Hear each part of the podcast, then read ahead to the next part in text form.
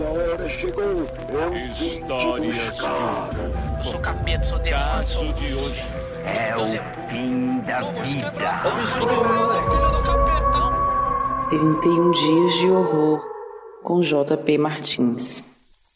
De vez em quando eu sonho com as histórias que parecem prontas para virar alguma coisa, tipo um filme ou uma história em quadrinhos.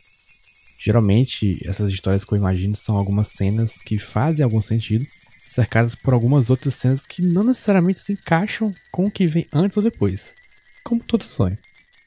Quando eu quero anotar alguma dessas ideias para contar para alguém ou para tentar desenvolver alguma coisa daquilo, eu geralmente ignoro essas cenas que não têm a ver com a história principal. Mas hoje eu descobri que nem todo mundo faz isso.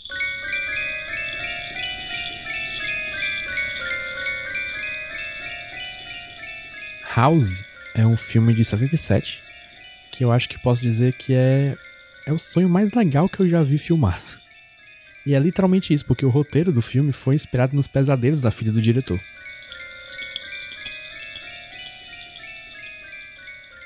Todas as partes que eu falei que eu ignoro nos meus sonhos estão aqui, sem fazer muito sentido, mas com orgulho disso. O filme é sobre sete meninas, cada uma com um nome que descreve perfeitamente a personalidade delas. Tem, por exemplo, a Fanta, que fantasia o tempo todo. Tem a Gorgeous, que é linda. Tem a Melody, que toca instrumentos. Tem a Kung Fu, minha preferida, que ela luta Kung Fu. E etc. Nas férias, elas resolvem visitar a tia de uma delas, que vive no interior, numa casa estranha e isolada. E não tem como dar errado, né? claro que tem, você sabe que tem. Foi uma pergunta retórica.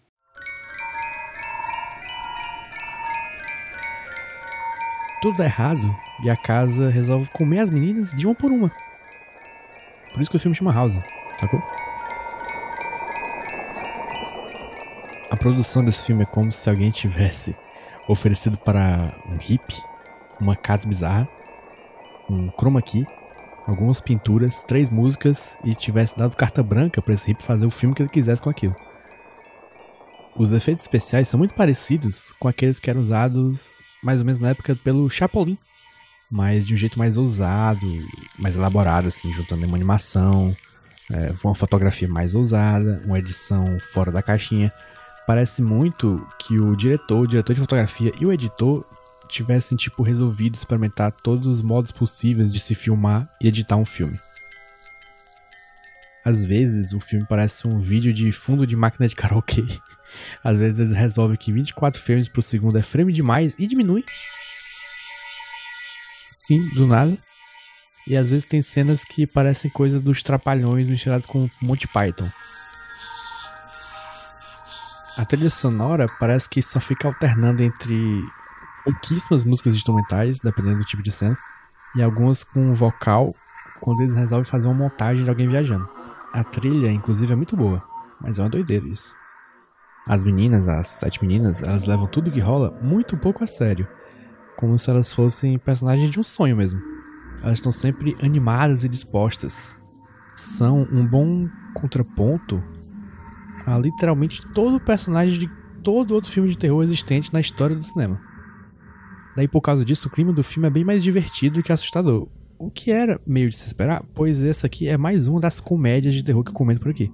Mas geralmente essas comédias têm suas partes tensas. Aqui é tudo lúdico e divertido. Eu tava boa parte do tempo com um sorriso no rosto, mesmo sem acontecer nada engraçado na tela. Eu achei tudo muito cativante.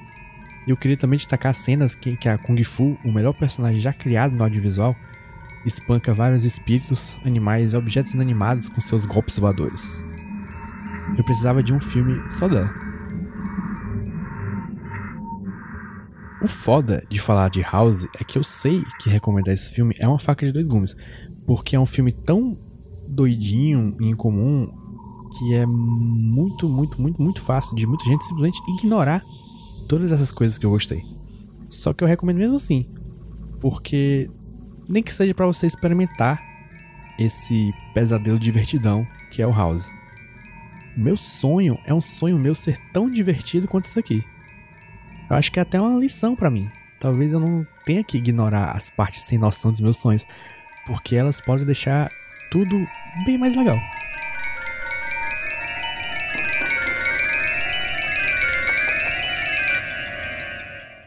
Eu sou JP Martins e eu decidi que em outubro eu ia ver um filme de terror por dia e também fazer um desenho para cada filme desses. Daí o Iradex me chamou para fazer um podcast e eu meio que a contragosto vim. Para saber mais sobre os filmes que eu falo aqui, uma ficha técnica e tal, você vai lá no, na descrição do episódio.